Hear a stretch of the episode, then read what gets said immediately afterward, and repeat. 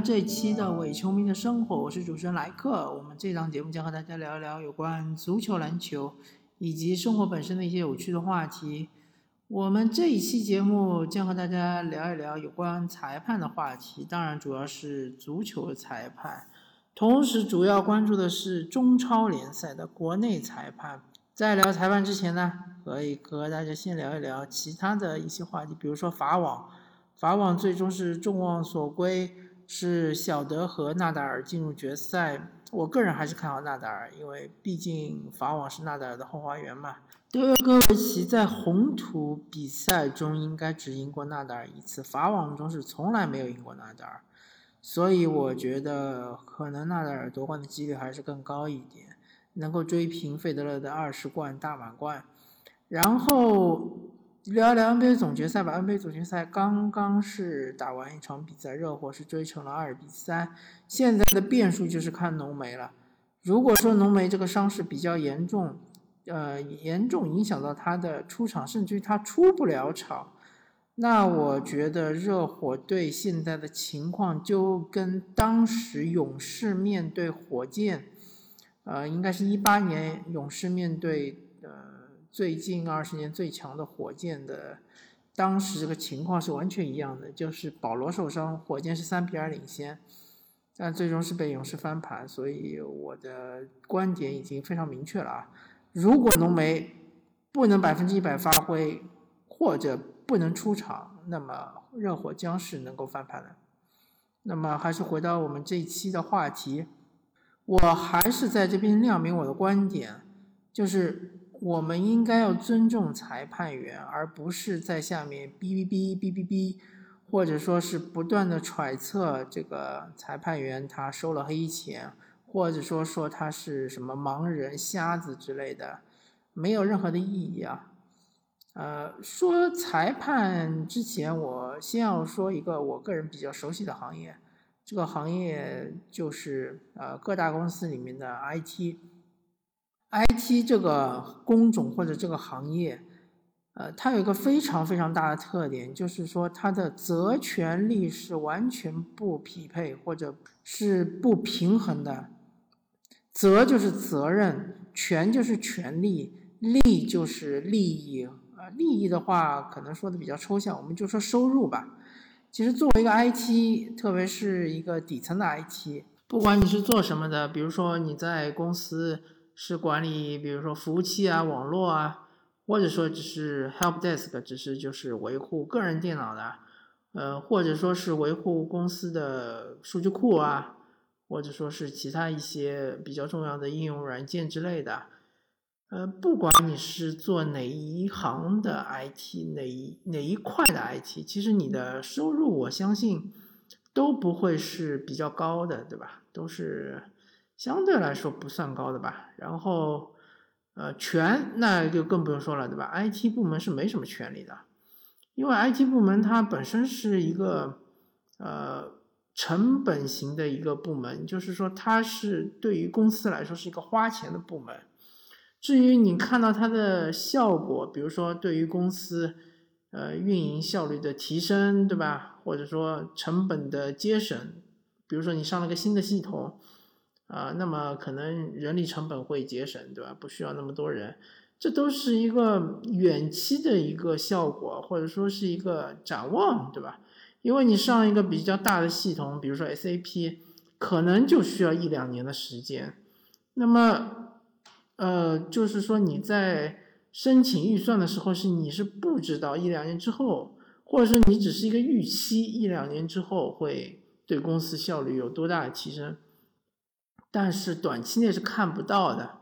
所以对于 IT 来说，其实在公司中，呃，整体来说权力不是特别的大。呃，比如说人事，你有生杀大权，对吧？比如说。财务，你有对数据的解释的这个权利，对吧？那么 IT 其实没有这些权利，比如说销售，对吧？你其实销售的权利还是很大的，因为呃挟天子令诸侯嘛，因为销售是为这个这个公司是提供了一个呃盈利的呃一个最明显的一个部门，对吧？那么责任其实 IT 部门是特别特别的大，为什么呢？因为数据安全是每个公司都非常注重的，特别是有一些是研发类的公司，是以比如说，嗯，是以它的这个呃专利啊，或者是这一类的呃这种公司呢，它对于自己的这种机密呃，对于这种呃数据的这个安全性是非常重视的，那么。IT 部门它就是呃责任就非常的重大啊，还有包括一些特别大的公司，对吧？它它的这个啊整个系统它其实是蛮符合运转的，但是如果系统一旦出了问题，呃，那么可能就会呃所有的人都会指责 IT 部门，那么就会出现一个这样的现象，就是说。呃，比如说，IT 部门它有很多的规定，对吧？对于个人电脑使用这样那样的规定，其实是对于大家来说是不方便的。比如说有一个叫呃管理员权限，这个管理员权限呢，就是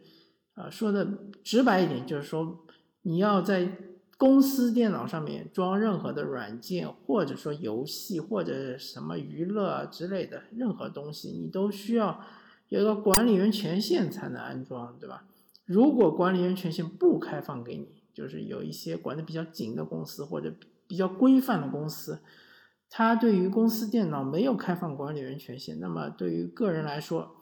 啊，你要安装任何的东西，甚至于你其实可能是工作上需要的软件，你都需要申请，对吧？走一个申请流程。这时候，呃，很多员工，甚至有一些可能是一些呃。中层干部或者是高管，他们就会认为这是 IT 部门的失职，对于工对于我们的工作不支持，对吧？啊，就会有很多抱怨，对吧？但是他们殊不知，如果说 IT 部门把这些呃权限全部都开放给各位，让大家随便安装软件，就会造成更大的风险。这风险就是有可能会。让整个服务器注入病毒，甚至于或者说被黑客入侵，入侵之后就窃取公司的一些机密文件，或者说甚至于专利之类的，反正呃配方之类的这种呃非常呃重要的敏感的一些数据或者文件。所以说呃我们回到我们这一期的主题，说裁判，裁判在我看来。他就是呃，我们简单一点说吧，我们就不说篮球裁判，我们就说足球裁判。呃，以整个足球界来看，裁判这个职位，呃，是整个足球里面就是权责力是非常不平衡的一个职位或者一个职业吧。因为在足球界，对吧？无论怎么说，肯定是球员赚的是最多，其次可能是教练，对吧？嗯。然后裁判不管怎么说，他是职业裁判，他的呃收入肯定是远远远远的低于职业球员和职业教练，这是没有问题的。第二，呃，当然你说裁判的权利是有，但是他的权利我觉得也没有特别的大。就比如说你对于比赛啊，确实你有吹呃吹罚的权利，对吧？就有。判决权，但这判决权是基于一定的规则的，不是说你可以随心所欲的瞎判。这个东西其实就和法官是一样的，法官是基于法律条文，呃，足球裁判是基于足球的一些条文，对吧？国际足联的一些对于规则的解释来吹吹判比赛。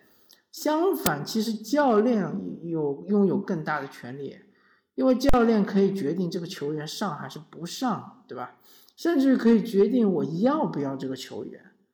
对吧？也许有的教练认为这个球员很有天赋，我要把他留下来培养培养，然后成为一个队内核心。有的教练觉得这个球员不咋地了，也看不出有什么潜力，我就不要他。这对于嗯球球员来说是有拥有生杀大权的，对吧？教练甚至于还可以决定一支球队的风格，一支球队的技战术打法。球员其实也有很大的权利，因为如果你是一个呃特别优秀的球员，那你就可以和坐下来和整个俱乐部做谈判，对吧？和教练谈判，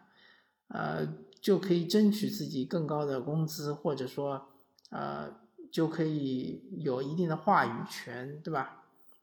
所以说，裁判他不论是从利益的角度，还是从权力的角度，在整个足球界，他不算是，呃，特别大的，但是他的责任其实特别的大，因为一场比赛，很多情况下，很多很多的情况下，球迷就会抱怨说，这场比赛精彩的比赛就是被裁判毁了，对吧？我随便举个例子，就是说那年的世界杯。嗯，具体哪一年我不太记得了，因为就是德国对英格兰那场比赛，英格兰兰帕的一个打门，其实打在横梁上了，弹下去之后，其实弹入门内的，就是过界了，过了那球门线，但是又弹出来了，这是一个明显的误判，对吧？但是，呃，其实我个人觉得这个误判是不能怪主裁判的，因为主裁判从他的视角来看的话是看不出来，这可能需要边裁。他需要站在球门线上，然后来看这个球到底是进了还是没进，对吧？当时因为没有门线技术，也没有 VAR 回放，所以这是一个确实是个明显的误判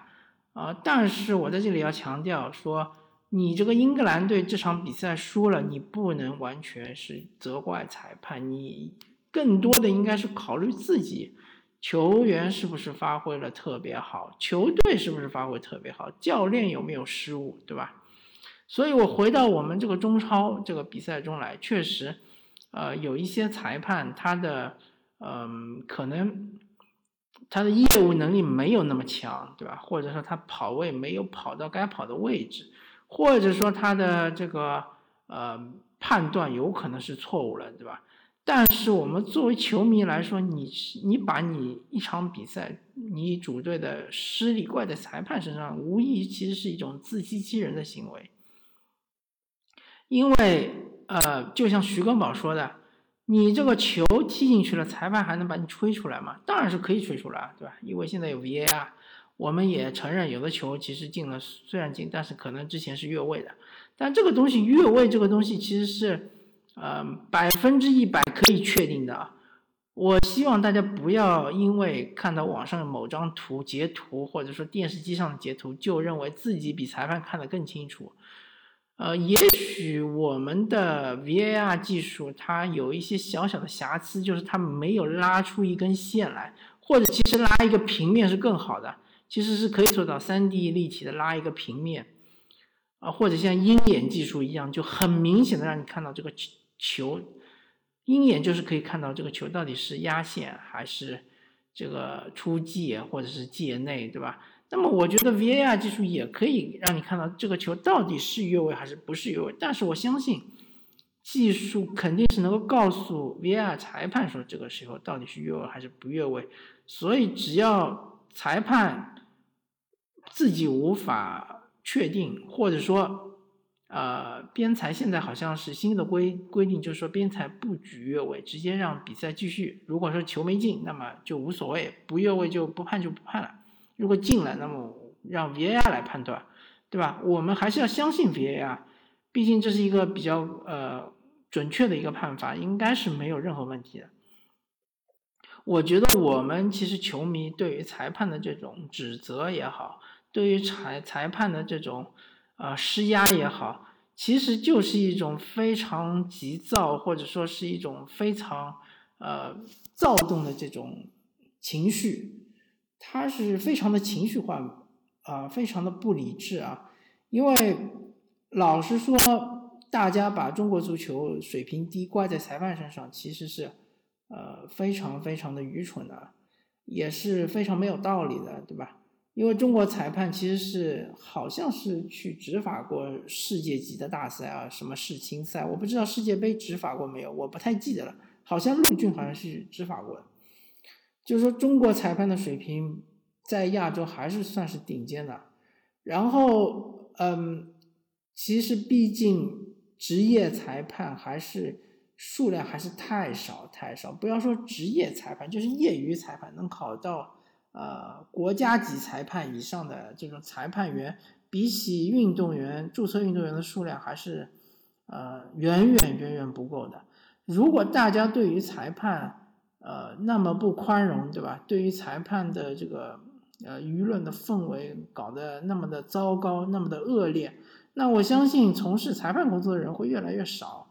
那如果说，比如说现在有一些呃兼职裁判，他们本身是体育老师，就是说他们裁判这个工作不是特别重要啊，大家不要高估了，好像说裁判这个工作对于这些体育老师来说是一个呃收入很大一部分，不见得，因为他们承受了太大的压力，却只拿了这么一点钱，没有意思，很多人可能就打退堂鼓了。一旦他们都打退堂鼓了之后，谁来做裁判？你有想过这个问题吗？不可能以后永远所有的职业联赛，对吧？国内职业联赛或者国内的职业的比赛，足协杯之类，全部都请外籍裁判。那么这个费用是一方面，第二方面你就不会被别人笑话说你国内没有裁判吗？所以说。我们还是要宽容的看待问题。有两点啊，第一点就是说，你真的对规则比裁判还要清楚吗？我觉得是不可能的呀，对吧？人家裁判毕竟是专业人士，他这个学习规则或者说呃看案例，对吧？呃看录像，其实他是就远远远远远远多于我们普通的球迷，对吧？第二点，就算裁判错了，那。我们是不是也应该宽容的给他一个机会，对吧？就算他错了十次，我们也应该给他机会，让他能成长起来，能成为一个呃自信的，对吧？不怎么犯错的，能够控制场面的这个裁判。而且我们国家国内联赛需要更多这样的裁判，这才是王道，对吧？这才是正道，而不是说你整天在被骂骂骂骂的。啊，网络暴力裁判，对吧？网络暴力，我们的国内足球裁判搞得他们人心惶惶的，站在场上就完全没有自信，对吧？对于球员的这种围攻也好，或者对于俱乐部什么号称什么罢赛也好，感觉整个场面完全都失控了，对吧？感觉裁判无法控场。现在越来越觉得，很多球迷对于裁判的这种谩骂和指责。其实就是一种整个对于中国足球的一种急功近利的一种表现，就希望中国足球马上能够冲出亚洲，走向世界，裁判员马上能够就变得非常的公正，非常的控场能力超强，对吧？所有的球员看到裁判都都是能够俯呃俯首帖耳的，都听裁判的话，对吧？这其实都是不可能实现的事情，这都需要过程。没有人相信过程，我们只相信结果，对吧？和整个中国社会的这种弊病是一样的，好吧？那么我们这一期聊裁判的问题就和大家聊到这里，感谢大家收听这一期的伪球迷的生活，我是主持人莱克，我们下期再见，拜拜。